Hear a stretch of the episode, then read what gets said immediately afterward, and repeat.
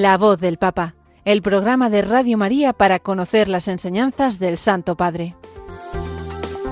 Es un espacio dirigido por el Padre Mario Ortega.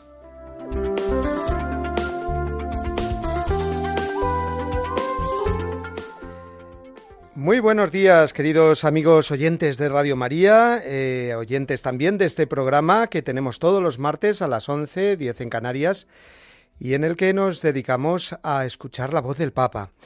Eh, todos los mensajes que el Papa nos ha dirigido y lo hacemos en el eh, primer programa de este mes de julio, ya metidos en el verano pero sin embargo, eh, vemos cómo el Papa pues, ha llevado una semana después de su convalecencia, de la operación que, que tuvo, y ha llevado una semana con toda normalidad, teniendo la audiencia del miércoles pasado, eh, la festividad de San Pedro y San Pablo, muy celebrada como solemnidad, lógicamente, en Roma. Eh, y por lo tanto la humilía que tuvo en la misa de allí, igual que el Ángelus, que hizo después el jueves y después el domingo. Vamos a ir comentando todas estas intervenciones del Papa a lo largo de estos últimos días, así como también en la última parte del programa seguiremos con nuestro comentario a la exhortación apostólica Christus Vivit. Pero lo primero vamos a rezar por el Papa, nos lo pide siempre así y sabemos que él lo necesita lo necesitamos todos porque eh, si el Papa dice que necesitamos que recemos por él es para que la Iglesia vaya siempre bien, vaya siempre mejor. Así que es lo primero que hacemos ahora con la oración habitual. Oración por el Papa Francisco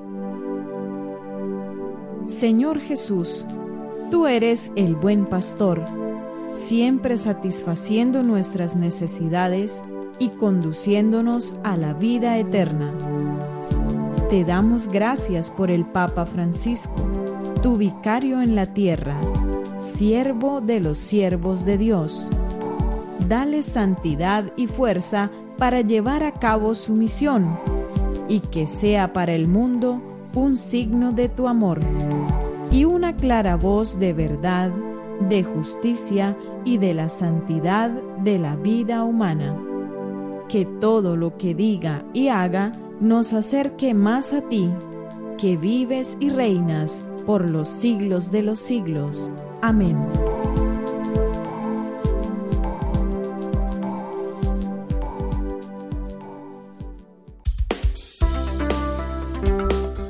La voz del Papa, el programa de Radio María que te ofrece la enseñanza y la actualidad del Santo Padre.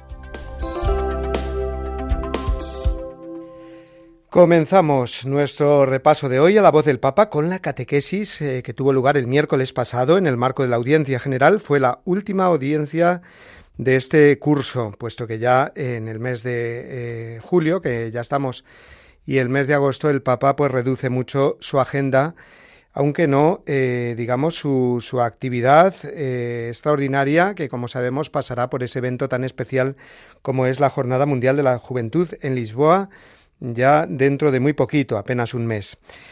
Y en esta eh, audiencia en la plaza de San Pedro, el Papa en primer lugar agradeció a todos los asistentes eh, porque estaban soportando él y todos ese calor romano eh, bastante fuerte.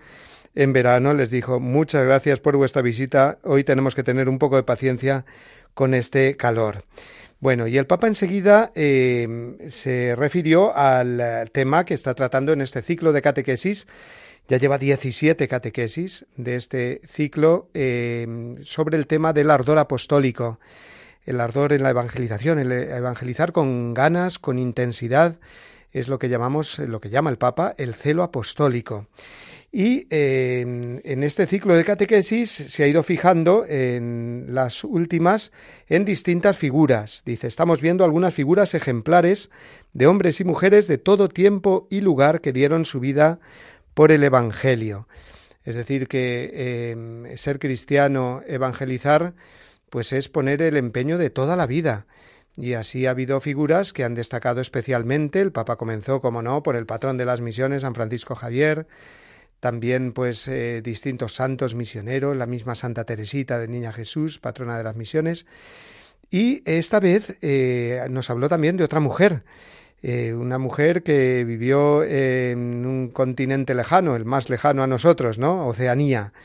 Eh, un continente formado por muchas islas, grandes y pequeñas, en, la que la, las que la fe en Cristo llegó por tantos emigrantes europeos que llevaron a esas tierras eh, la fe, que, una fe que echó raíces pronto y dio frutos abundantes. Recordemos, el Papa lo recordó aquí, hizo referencia a esa exhortación apostólica de San Juan Pablo II titulada Eclesia en, Oceanía. ¿No?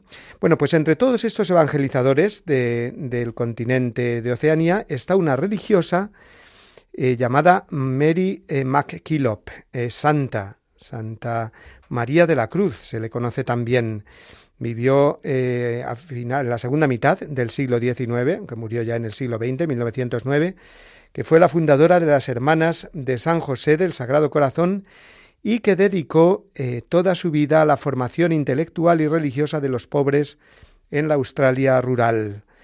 Eh, fue canonizada eh, por Benedicto XVI en el 2010, convirtiéndose así en la primera santa australiana. Mary, Mary MacKillop es de ascendencia escocesa. Sus padres escoceses emigraron a Australia, ¿no? Y allí nació esta eh, niña mm, que desde niña precisamente se sintió llamada por Dios a servirlo y testimoniarlo, nos recordó el Papa. Testimoniarlo no solo con las palabras, sino sobre todo con una vida transformada por la presencia de Dios. Mary estaba convencida de ser ella también enviada a difundir la buena noticia y a atraer a otros al encuentro con el Dios viviente. Por lo tanto, el, primer testimonio que nos da esta santa, como cualquier santo que destaque por su celo apostólico, es ese convencimiento de ser enviado por el Señor, de llevar a los demás no un mensaje propio, una opinión propia, una serie de certezas propias, sino la verdad del Evangelio. Y para Mary MacKillop, Santa Mary MacKillop, la mejor forma de hacerlo era a través de la educación de los jóvenes. Sintió este carisma especial, dijo el Papa, siendo consciente de que la educación católica es una forma de evangelización. Es verdad. Eh, otras santas, no sé, por ejemplo, Santa Teresa de Calcuta, pues era más directamente la atención a los pobres. Sin embargo, eh, Santa Mary MacKillop eh, pues se fijó en la educación cristiana de los niños, de los niños pobres, sí.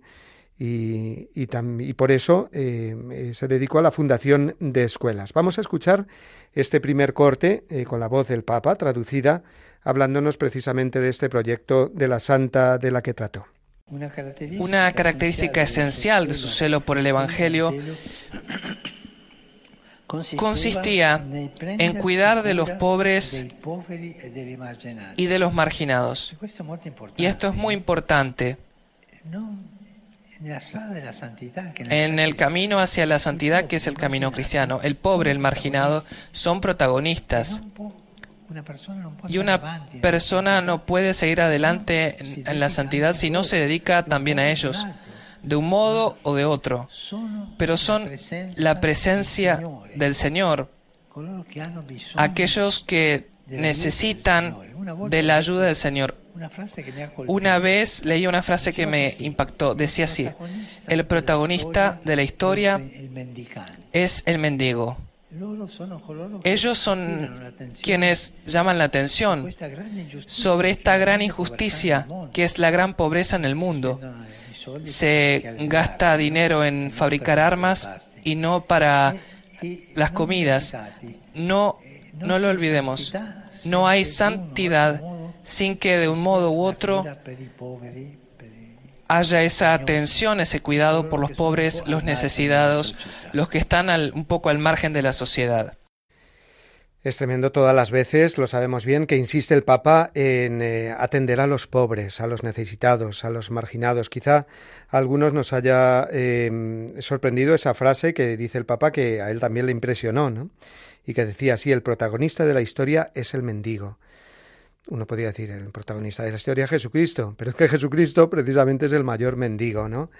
El que quiso eh, mostrarnos que el reino de los cielos es precisamente de los pobres de espíritu. Y el Papa, como ha insistido en esta idea, ¿no? Que no puede ir una persona adelante en la santidad, no se puede ser santo, si no eh, hay una dedicación a los más pobres. Una dedicación que será más eh, o menos, digamos, Em, eh, consciente y, eficaz, si, dependiendo de la, de la vocación de cada uno, por supuesto. Pero nadie puede decir, no, los pobres mm, es algo que no va conmigo, porque entonces estaría renunciando a lo que es la santidad. Eso nos vino a decir el Papa eh, con el ejemplo de esta mujer eh, cuya vida comentó Santa Mary MacKillop. Ella se dedicó a la educación, pero sobre todo fijándose en los más pobres de la Australia de entonces, de finales del siglo XIX, en las zonas rurales, en las zonas necesitadas. Y así, dice, eh, desde que abrió la primera escuela en un pequeño suburbio al sur de Australia, pues se fueron eh, multiplicando todas estas escuelas, todas estas obras de esta mujer, eh, porque el celo apostólico, dice el Papa, hace así que cuando hay algo que viene de Dios y la persona responde con intensidad a esa llamada del Señor, donándose completamente al proyecto de Dios, pues ese proyecto se multiplica, sin duda. Eh, la educación cristiana es el desarrollo integral de la persona, así lo entendía Santa Mary MacKillop, eh, eh, tanto como individuo, de la persona como individuo, como miembro de la comunidad. Y esto eh, requiere sabiduría, paciencia y caridad por parte de todo educador. Así eh, nos lo enseña esta santa que el Papa propuso como ejemplo. El celo de Mary MacKillop eh, por la difusión del Evangelio entre los pobres la, la condujo también a emprender otras obras más directamente, digamos, relacionadas con la caridad hacia los pobres, empezando por la Casa de la Providencia, abierta en Adelaida para acoger a ancianos y niños abandonados. ¿Y cómo emprendió esto mm, Mary MacKillop? Pues con una confianza ciega en la providencia de Dios. Así han sido las obras de todos los santos, ¿verdad?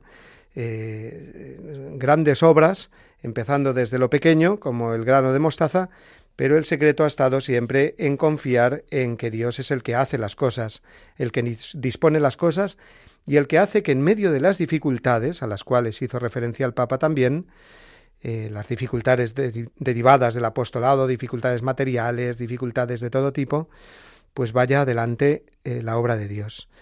Mm, Mary tuvo que enfrentarse con estas eh, dificultades fue enumerando el Papa. Tenía que pagar las cuentas, tratar con los obispos y los sacerdotes locales, gestionar las escuelas, cuidar la formación profesional y espiritual de las hermanas y más tarde los problemas de salud. Sin embargo, en todo esto permanecía tranquila, llevando con paciencia la cruz que es parte integrante de la misión. Por lo tanto, esa es la eficacia, la cruz, la cruz del, del Señor. Quien no carga con su cruz, le escuchábamos este domingo, no es digno de mí. Sin embargo, quien carga con la cruz del Señor, esa cruz no solo le lleva a él, sino que lleva a tantas personas eh, hacia eh, ese encuentro con el Señor. Vamos a escuchar de nuevo eh, al, al, Papa hablando de Mary MacKillop y esta devoción a la cruz del Señor. En una ocasión, en la fiesta de la exaltación de la cruz, Mary dijo a una de sus hermanas, Hija mía, desde hace muchos años he aprendido a amar la cruz. Desde hace muchos años he aprendido a amar la cruz. No se rindió en los momentos de prueba y de oscuridad, cuando su alegría era amortiguada por la oposición y el rechazo. Miren esto, es interesante. Los santos tenían oposición, incluso dentro de la iglesia. Es curioso esto. Y esto lo vivió ella también.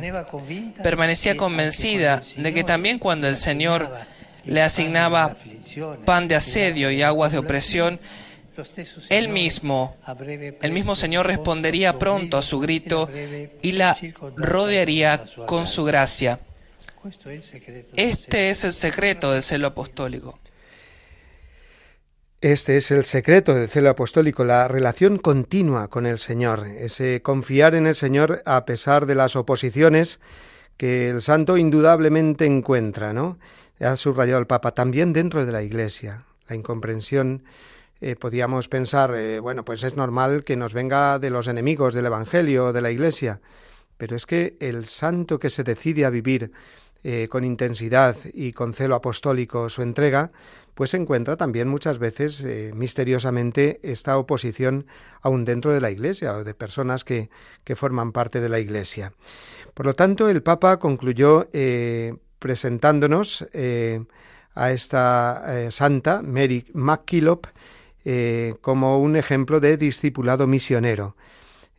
Como un ejemplo de respuesta creativa a las necesidades de la Iglesia de su tiempo y por lo tanto eh, también como un ejemplo válido para nuestra Iglesia de hoy, para nuestro tiempo de hoy tan convulso y que necesita precisamente de evangelizadores con verdadero celo apostólico. Escuchemos ahora el resumen que hizo el Papa de toda su catequesis en español. Queridos hermanos y hermanas, dedicamos esta catequesis sobre el celo apostólico a una religiosa australiana, Santa María McClellan fundadora de las Hermanas de San José del Sagrado Corazón. Ella, como María Magdalena, se encontró con Jesús resucitado y se sintió impulsada a difundir a todos la buena noticia. Su celo apostólico la llevó a realizar numerosas obras de caridad, como la fundación de escuelas y hogares para los más necesitados, sobre todo en las zonas más rurales. Podemos decir que el apostolado que realizó María McClellan, basado principalmente en acompañar a las personas en su crecimiento humano y espiritual, sigue, siendo plenamente actual, ya que vemos la necesidad de un pacto educativo que una a la familia, las escuelas y a toda la sociedad. Sabemos que esto no es nada fácil también nuestra santa tuvo que afrontar diversos problemas y diversas dificultades, pero su testimonio de vida nos enseña a confiar en la providencia de Dios y en la fuerza de la gracia, especialmente en los momentos de cruz y oscuridad. Saludo cordialmente a los peregrinos de lengua española, en particular a los alumnos de los institutos diocesanos de Gran Canaria España. Pidamos al Señor, por intercesión de Santa María Meclop y todos los santos y santas que se dedicaron a la educación, que sostenga el trabajo cotidiano de los padres y de los maestros, de los catequistas y formadores por el bien de la juventud y en vistas a un futuro de paz y fraternidad. Que Jesús los bendiga y la Virgen Santa los cuide. Muchas gracias.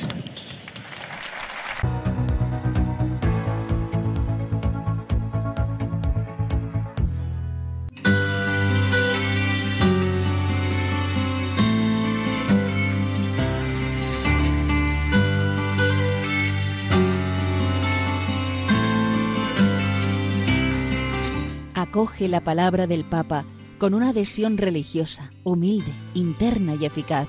Hazle eco Gracias, Dios mío, por el amor al Papa que has puesto en mi corazón. El amor al romano pontífice ha de ser en nosotros una hermosa pasión, porque en él vemos a Cristo. Por eso me gusta repetir, todos con Pedro, a Jesús por María. San José María Escriba de Balaguer.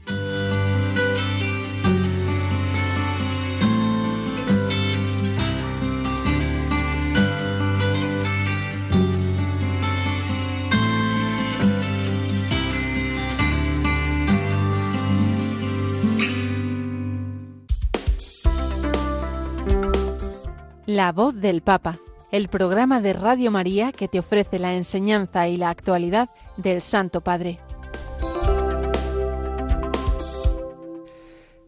Ángelus del Papa por partida doble tenemos esta semana, ya que fueron dos las ocasiones en las que el Papa se asomó a la ventana del Palacio Apostólico, a la multitud congregada en la Plaza de San Pedro, y dirigió el Ángelus que, como sabemos, viene precedido de una explicación del Evangelio, de un comentario breve, pero muy enjundioso siempre eh, al Evangelio. Es eh, la ocasión eh, semanal en la que tenemos de, mm, de, escuchar al Papa comentando el Evangelio, interpretando la palabra de Dios y por lo tanto ofreciéndonos ese alimento espiritual a partir de la Sagrada Escritura.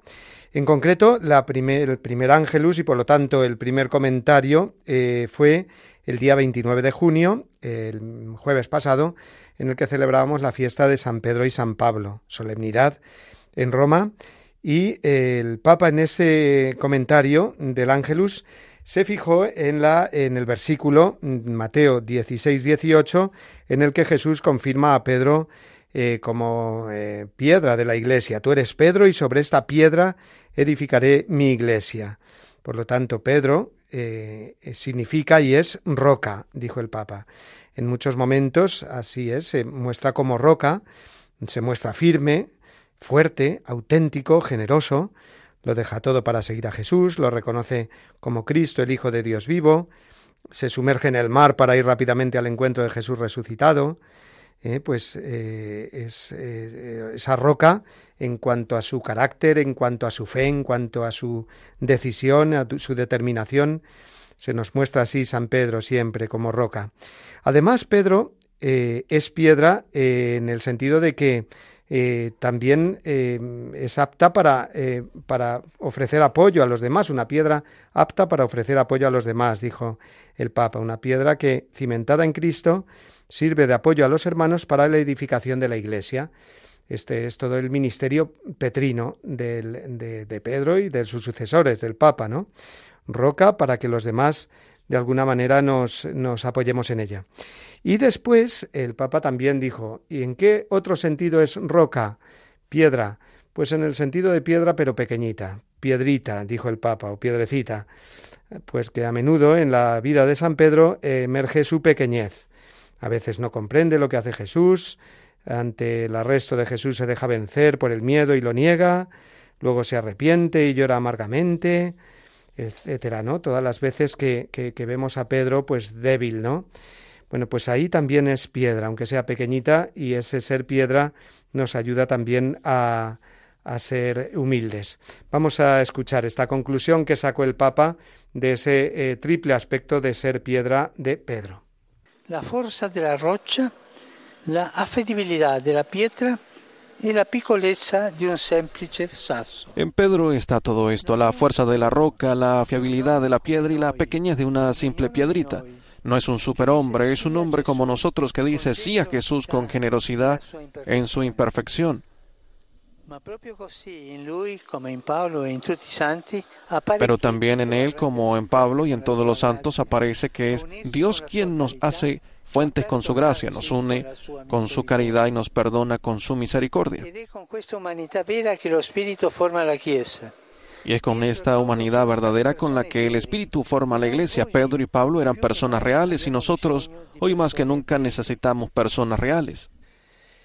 Bueno, pues eh, también vamos a hacer referencia al Ángelus del domingo, la segunda ocasión en la que el Papa rezaba el Ángelus y en esta ocasión se refirió, claro, al Evangelio de, este domingo, del domingo pasado, antes de ayer, y en concreto a una frase que nos puede parecer o pasar desapercibida, la que dice, eh, cuando dice Jesús, el que recibe a un profeta porque es profeta, tendrá recompensa de profeta. El Papa eh, nos recordó que el sentido de esta palabra, el significado de esta palabra, no es eh, la palabra profeta, no es el de la persona que ve el futuro sin más, eh, que adivina el futuro y por lo tanto pues personas privilegiadas a las cuales pues uno puede sentir la tentación de, de, acudir para que le revelen el futuro, ¿no? Con esa curiosidad propia que tenemos todos, sino que profetas somos todos. Somos todos en el sentido de que profeta es el que habla en nombre de Dios, el que habla las palabras de Dios. Por lo tanto, un cristiano desde el bautismo recibe ya esta característica de ser mensajero de la palabra de Dios y por tanto de ser profeta. Así que nada de interpretaciones equivocadas de la palabra profeta en el ámbito cristiano como refiriéndose a esas personas que de alguna manera adivinan el futuro y menos aún, eh, al Papa mm, lo dijo entre paréntesis, pero lo vamos a subrayar porque fue muy claro en esto, menos aún, pues confiar en esa especie de, de, personas adivinadoras del futuro o de esas em, prácticas que de alguna manera son supersticiosas y que no tienen nada que ver con el cristiano como puedan ser pues eh, los horóscopos o leer las manos o las cartas, etcétera.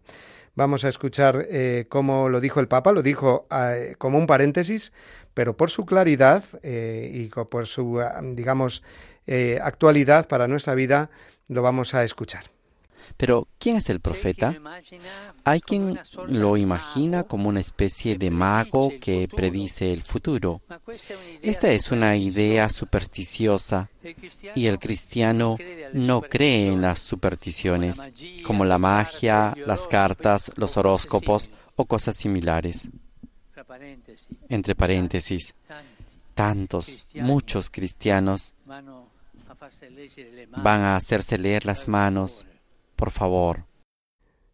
Eh, por favor, dijo el Papa y se quedó ahí, ¿no? Como diciendo, esto eh, eh, no cabe para nada en, en, un, en, una mente y un corazón cristiano que confía en el Señor y no en lo que nos puedan decir pues estas personas que se nos pueden presentar pues como adivinos, como, como personas que de alguna manera pues nos dicen el futuro. El futuro solo está en manos de Dios. Por lo tanto, creo que es muy importante porque es una tentación que pueden tener muchas personas en la medida en que la fe es un poquito floja o en la medida en que nos dejamos eh, llenar, digamos, por las por la mundanidad o por las cosas del mundo y apartarnos así de la confianza en el Señor, pues pueden crecer estas cosas en nosotros, en nuestra sociedad, y lo estamos viendo. Así que, por favor, como dijo el Papa, no nos dejemos engañar por esto y los cristianos, los cristianos seamos muy firmes en la fe, en esa fe eh, que ha dicho el Papa antes, que se manifiesta en la roca de Pedro, en la roca de la Iglesia, en la roca que es Cristo, y ahí está nuestro futuro, así como nuestro presente y nuestro pasado.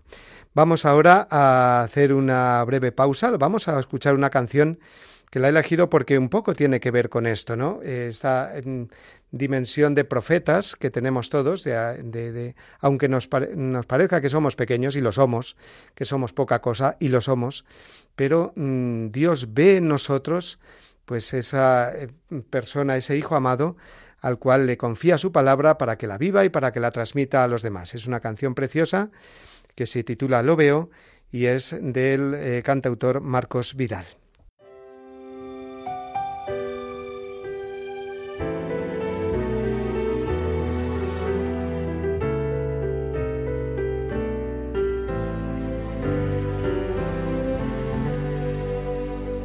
Sé que no lo ves, pero hay un halo luminoso alrededor de tu cabeza que me ciega y hay un ángel blanco que se asoma a tu mirada y acompaña tus pisadas y te lleva.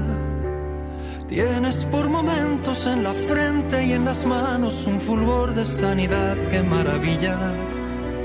Sé que no lo ves, tú no me crees y sé que nunca lo verás porque el espejo no lo pilla, pero yo lo veo,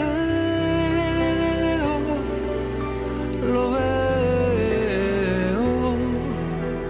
El rey te invitó a su castillo y puso en tus ojos su brillo y yo lo veo, lo veo.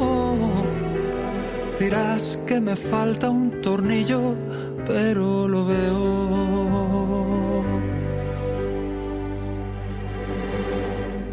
Has escuchado algunas voces que han llegado a convencerte de que tú no vales nada. Y es todo un milagro ver que sigues trabajando con la misma intensidad como sin nada. Pero no te vayas a creer las mil mentiras que te gritan al oído tus gigantes. Oye bien mi voz, que te conozco como nadie y sé quién eres hoy y sé quién eras antes y siempre lo veo, lo veo.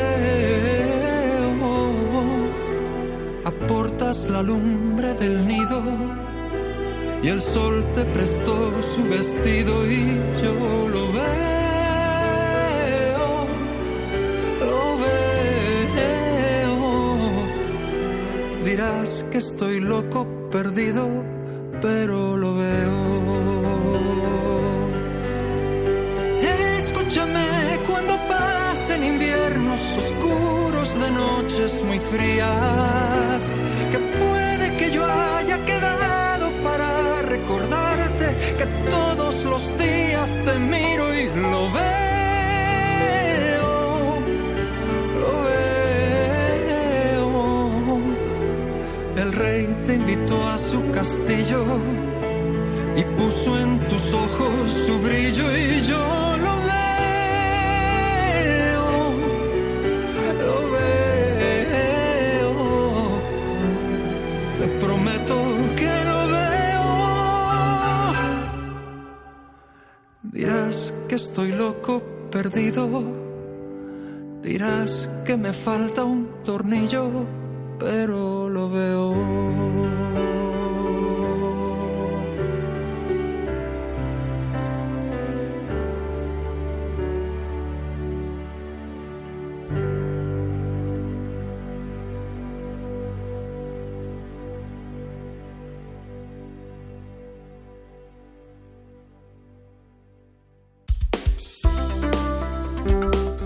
La voz del Papa, el programa de Radio María que te ofrece la enseñanza y la actualidad del Santo Padre.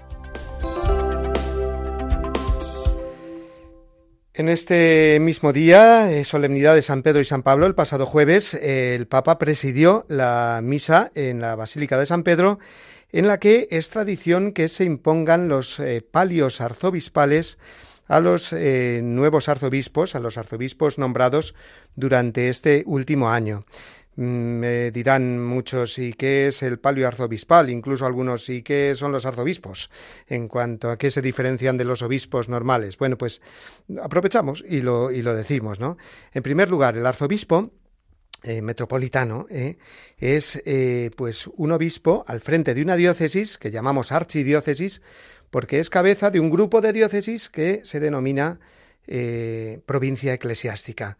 En España hay distintas provincias eclesiásticas, ahora sería muy largo enumerarlas todas, eh, que tienen eh, como cabeza, vamos a decirlo así, o como mm, es una organización, digamos, eh, eclesial, jurídica de la Iglesia, que viene ya desde muy antiguo, y estas eh, diócesis, digamos, que encabezan una provincia eclesiástica se llaman archidiócesis y el obispo de dichas archidiócesis se llama, claro, arzobispo. Bueno, pues los arzobispos, si os habéis dado cuenta, los arzobispos metropolitanos, llevan, eh, cuando celebran la misa, eh, encima de la casulla, una especie de prenda, de tira, así que, mm, bueno, pues es como una especie de collar de tela, que es de lana de oveja. Bueno, pues ese es el palio arzobispal. ¿Y de lana de oveja por qué? Pues, pues al ser un collar de lana de oveja, ¿qué puede significar sino la oveja del buen pastor que se carga sobre los hombros, ¿no? Entonces, esta es una prenda muy significativa de, del servicio pastoral de los arzobispos y que expresa la comunión con el pastor de la Iglesia Universal, que es el Papa.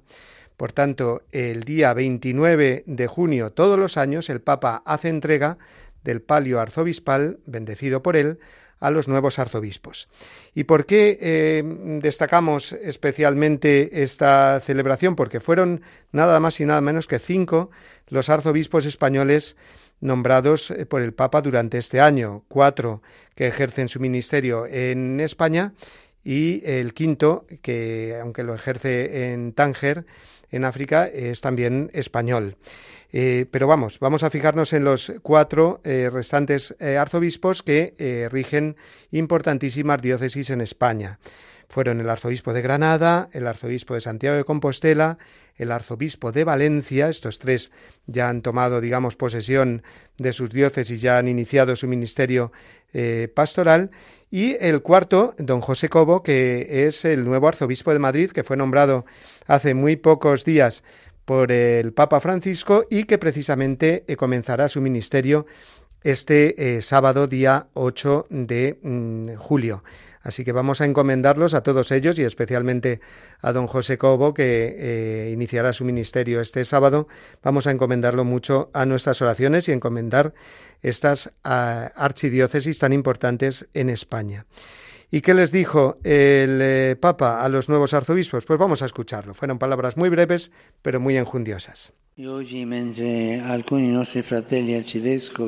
Y hoy en el momento en que algunos de nuestros hermanos arzobispos reciben el palio signo de comunión con la Iglesia de Roma, quisiera decirles, sean apóstoles como Pedro y Pablo.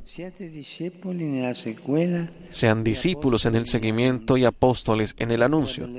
Lleven la belleza del Evangelio a todas partes, junto con todo el pueblo de Dios.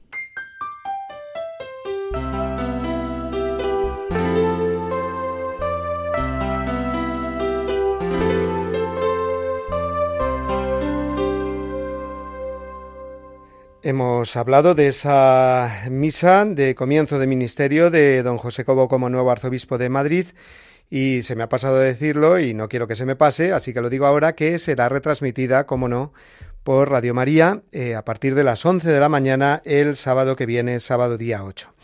Y vamos ahora a escuchar eh, la intención del Papa del Apostolado de la Oración, conocida ahora como Red Mundial de Oración por el Papa, referida a este mes de julio. ¿Qué intención tiene el Papa para mm, encomendarnos en la oración? Intención de oración que quiere compartir con todos nosotros. Pues es esta, bien bonita. Dice así, oremos para que los católicos pongan en el centro de su vida la celebración de la Eucaristía, que transforma profundamente las relaciones humanas y abre al encuentro con Dios y con los hermanos. Por lo tanto, el Papa en este mes de julio se fija en el sacramento más importante, en el que hace la Iglesia, como es la Eucaristía, y del cual no podemos eh, prescindir. ¿no? Por lo tanto, para que pongamos en el centro de nuestra vida la celebración de la Eucaristía, que es la misa. La Eucaristía es mucho más que la misa, porque también es la adoración eucarística, ¿no? Pero cuando hablamos de celebración de la Eucaristía nos referimos a la misa. Por lo tanto, el Papa nos pide que pongamos en el centro de nuestra vida la misa, la misa dominical eh, o la misa diaria. Ojalá podamos ir a misa no solamente el domingo, el domingo es el mínimo, ¿no? Nos dice la Iglesia, pues eh, oír misa todos los domingos y fiestas de guardar como un mandamiento, porque dice, bueno, como una madre le, dice a su hijo, al menos come esto, ¿eh? para que tenga salud, para que no te mueras. ¿eh? Pero qué importante que eso, qué maravilloso es y, eficaz y fructífero, y fructífero en nuestra vida cristiana si además pues podemos ir otros días, vamos otros días y nos alimentamos de la Eucaristía de forma diaria, ¿no? Y qué bien que el Papa nos recuerde esta, eh, este poner en el centro la celebración de la Eucaristía, porque ahora que estamos en verano, nos suele ocurrir que como cambiamos los hábitos en lugar de de, residencia por las vacaciones, etcétera, pues puede ser que llegue un domingo y se nos pase el ir a misa o no pongamos los medios con eso de que estamos de vacaciones o en la playa o en la montaña para buscar una parroquia cercana, un lugar cercano donde eh, participar en la misa. Así que, que siguiendo esta petición del Papa, pues busquemos eh, mm, eh, la misa, allá donde estemos, seamos previsores en el tiempo y en el lugar, eh, pues para que no falte de nuestra vida la misa. Vamos a escuchar, por lo tanto, las palabras del vídeo del Papa explicándonos la intención de oración de este mes de julio. Si al salir de misa estás igual de como entraste, algo no funciona.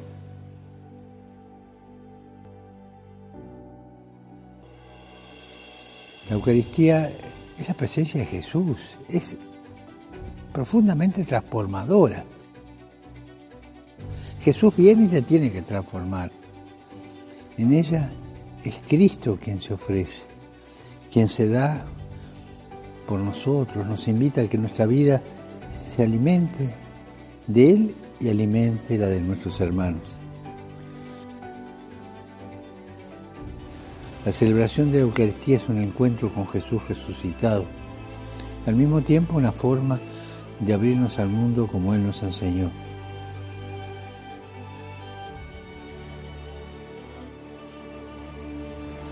Cada vez que participamos en una Eucaristía, Jesús viene y Jesús nos da la fuerza para amar como Él amó.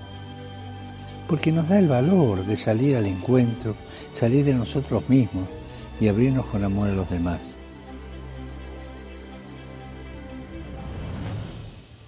Oremos para que los católicos pongan en el centro de su vida la celebración de la Eucaristía que transforma las relaciones humanas y abre al encuentro con Dios y con los hermanos.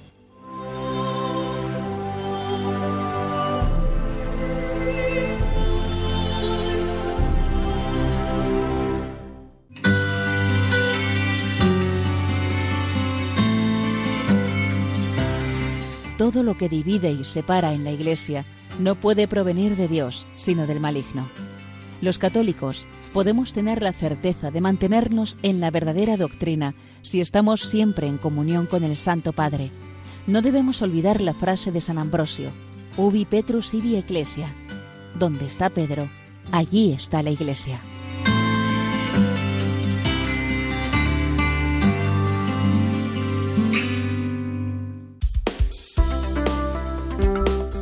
La voz del Papa el programa de Radio María que te ofrece la enseñanza y la actualidad del Santo Padre.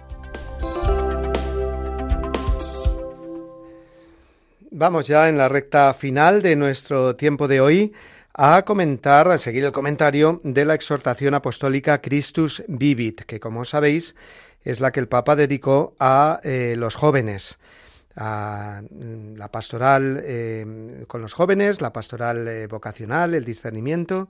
Y llegamos al capítulo séptimo, que después de analizar en los anteriores pues la situación actual de los jóvenes, las oportunidades, los retos, las dificultades, el Papa afronta ya de lleno lo que significa la pastoral juvenil. Pastoral es una palabra que tenemos que entender bien. Significa pues toda la atención, la labor que la Iglesia dedica eh, en concreto ahora a los jóvenes, pastoral juvenil, para acercarlos al Señor, para mm, que puedan descubrir en el Señor pues el, sentido de sus vidas y su vocación a la santidad, ¿no? Es toda la labor que es em, eh, labor de todos, no solamente de los sacerdotes en cada parroquia o de las personas de, con especial consagración, sino las familias, todos nos tenemos que empeñar en esta labor de atención a los jóvenes como a cualquier otra persona, pero ahora estamos hablando con el Papa en esta exhortación de los jóvenes. Y lo primero que nos dice el Papa en este capítulo que es que la pastoral juvenil pues ha sufrido el embate de los cambios sociales y culturales, que ya no podemos, eh, digamos, contar mucho con esas estructuras habituales eh, históricas, digamos, puesto que no encuentran respuestas muchas veces a las inquietudes de los jóvenes, a las necesidades y problemáticas, a las heridas, digamos, actuales, nuevas. Eh, por, lo, tanto, pues estamos todos eh, interpelados a escuchar al Espíritu y descubrir, pues, esas nuevas formas que serán nuevas, como decía San Juan Pablo II, en el ardor, en los métodos, en el lenguaje, no en el contenido, por supuesto, que no cambia, que es el contenido de la fe. Y nos dice el Papa que se está creciendo en dos aspectos. En primer lugar, en que la conciencia de que es toda la comunidad la que evangeliza a los jóvenes. Y segundo, la urgencia de que ellos, los jóvenes, tengan un protagonismo mayor en las propuestas pastorales. ¿no? Una pastoral, una labor, digamos, de evangelización de los jóvenes que tiene que ser ante todo sinodal, nos dice el Papa. Sé que esta palabra pues está muy de moda, que a lo mejor en algún momento nos puede mm, parecer ya un poquito empalagosa, ¿no? Eh, o producirnos cierto empacho, nada de eso. La, la, palabra sinodal significa pues esa comunión, ese caminar juntos que es necesario para todos. Y el Papa le da además aquí un sentido pues muy concreto, hablando de los jóvenes y es que mm, los jóvenes se den cuenta, esto es fundamental en la pastoral vocacional, de que eh, tenemos que caminar todos juntos, que no tenemos que tener nuestro grupito eh, exclusivo o exclusivista, sino que tenemos que aprender a valorar los distintos carismas y a otros grupos o, personas. Esto por un lado va mucho con, con, los jóvenes, ¿no? que normalmente pues tienden a mostrarse muy abiertos a los demás, ¿no? A aprender de los demás. Pero también es verdad que ahí está la tentación de cerrarnos, de buscar pues grupos más o menos elitistas y eso pues no, no va en absoluto con lo que debe ser, nos explica el Papa, eh, la pastoral eh, juvenil, ¿no? Entonces aprender unos de otros, eh, no excluir a nadie y no dejar que nadie se autoexcluya, dice el Papa. Tenemos que reflejar mejor, mm, concluye diciendo, ese poliedro maravilloso que debe ser la Iglesia de Jesucristo. Un poliedro, pues es una, un objeto, digamos, con muchas caras, eh, mm, caras complementarias que hacen conjunto, eh, que hacen el conjunto bello. Y la belleza está precisamente ahí, en que son, eh, pues, reflejan muchos colores, muchas formas, etcétera, ¿no? Sigue diciendo el Papa que hay dos grandes líneas de acción en la pastoral vocacional. Por un lado, la búsqueda, la convocatoria, la llamada que atraiga a nuevos jóvenes a la experiencia del Señor. Y por otro lado, como un segundo paso, el crecimiento, el desarrollo de un camino de maduración de los que han hecho esta experiencia. En primer lugar, la búsqueda. Insiste el Papa en que el joven tiene que encontrarse vivencialmente con Jesús. No es simplemente que se deje guiar y ya está, de que de hacer eh, lo que le digan otros, sino que tiene que convencerse él mismo, llegar a una mm, a un encuentro, digamos, íntimo, personal eh, con el Señor, único, ¿no? Que le llegue al corazón el, el Señor. Y esto lo vemos hoy que, eh, gracias a Dios, en nuestra iglesia, pues, pues se da. jóvenes que acuden muchas veces pues hastiados de la vida, otros que con muchísimos prejuicios, con respecto a la Iglesia, etcétera, pues eh, gracias a retiros, por ejemplo, digo, los retiros de, impacto que solemos llamarle, ¿no? Eh, Maús y demás, eh, retiros de formación, retiros espirituales, ejercicios espirituales, si queremos utilizar también pues la terminología clásica, que es igual de válida, pues se encuentra con Jesucristo personalmente, a través de la adoración, a través del testimonio de los demás, a través de, una serie de personas que le han acogido, ¿eh? porque eso es lo que, lo que el Papa insiste, ¿no? que todas las comunidades cristianas, sean parroquias, sean movimientos, se caractericen en primer lugar por la acogida. De manera que el joven, eh, antes que unos contenidos que pueda recibir, pues se encuentre con una sonrisa amable, con un corazón acogedor, ¿eh? con alguien que le llama por su nombre y que le acoge y que le presenta a Jesús. Y esa es la mejor predicación Mm, que causa impacto realmente. Pensemos en jóvenes que a lo mejor pues vienen de, de, de, familias desestructuradas o que han vivido experiencias egoístas pues eh, muy grandes, ¿no? Entonces, pues eh, que se encuentren con una iglesia que acoja, ¿no? Y en segundo lugar, una vez que han descubierto en su vida la presencia del Señor, que han quedado tocados en su corazón por el Señor, pues hay que eh, procurar que eso no se quede ahí, en una chispa, sino que prenda esa chispa, que, que haya un crecimiento, una maduración, una continuidad, una perseverancia.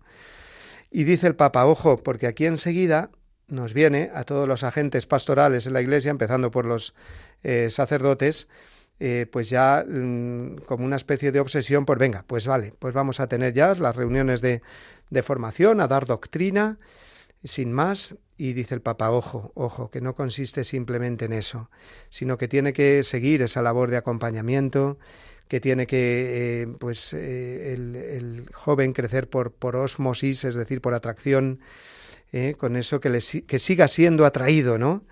Y, por supuesto que, tenemos que dar contenidos, que tenemos que dar criterios, pero siempre con este aspecto que decíamos al inicio en la búsqueda, que también continúe en el, en el em, crecimiento, ¿no? distintas formas mm, actuales de, de, crecer en la fe. En esto, por ejemplo, pues aquí San Juan Pablo II tuvo la intuición tan grande de las Jornadas Mundiales de la Juventud que sirven tanto para búsqueda como para crecimiento.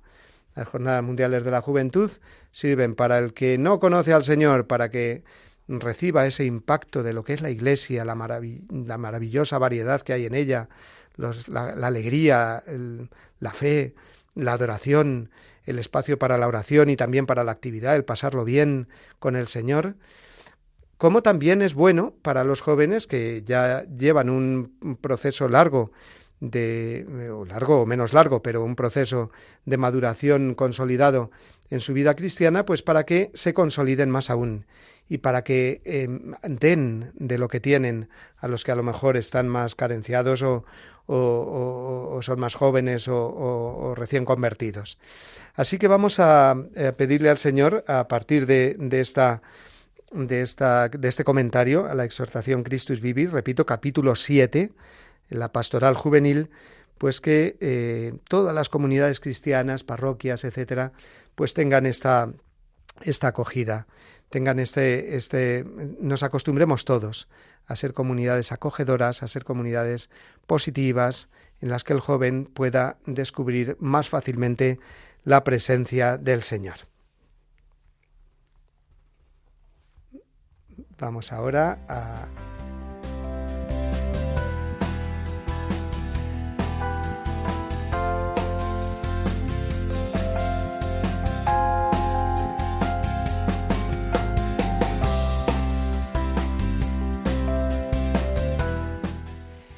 Bueno, pues vamos ahora sí ya. Eh, ha sido un poquito brusco el final, he confundido y un poquito aquí a Natalia, eh, que la tenemos en el control de sonido, a Natalia Otero de Bustos, a quien agradecemos como todos los martes eh, que haga posible este programa a nivel técnico. Pues vamos sí ahora a, esta, este final del programa, a esta despedida en la que como siempre hacemos, recordamos que podemos escuchar este programa de nuevo, descargarlo, compartirlo con nuestras amistades, especialmente pensando en aquellos que no pueden oírlo a esta hora. ¿Y eh, cómo lo hacemos? Pues entrando en el podcast de Radio María, en la página web eh, www.radiomaria.es y allí poder eh, descargarse, como digo, nuestro programa y compartirlo. Como también sabéis que podéis contactar con nosotros a través del eh, correo electrónico del programa, la voz del Papa, arroba radiomaria.es, donde estaremos encantados de recibir vuestros comentarios, preguntas, sugerencias, etcétera. Y bueno, pues agradeceros un martes más vuestra atención, un agradecimiento que no es simplemente gracias por escucharme, sino gracias por escuchar la voz del Papa. No tanto el programa, sino la voz del Papa, al Papa mismo. Escuchar al Papa es escuchar realmente pues esa, ese mensaje que el Señor quiere transmitirnos para que caminemos por senda segura, ¿no? La senda de los hijos de Dios, hijos de la Iglesia, para que vivamos esa comunión eclesial que sin duda nos hace crecer en nuestra vida cristiana. Pues nada, nos vamos a despedir ya, me despido hasta el martes que viene. Nos vamos a quedar ahora con el Ángelus eh, cuando lleguen las doce y antes con la bendición que el Papa ahora mismo nos ofrece él con su propia voz. Y le pido por favor que recen por mí porque yo también necesito que me sostengan con la oración. Que Jesús los bendiga, que la Virgen los cuide.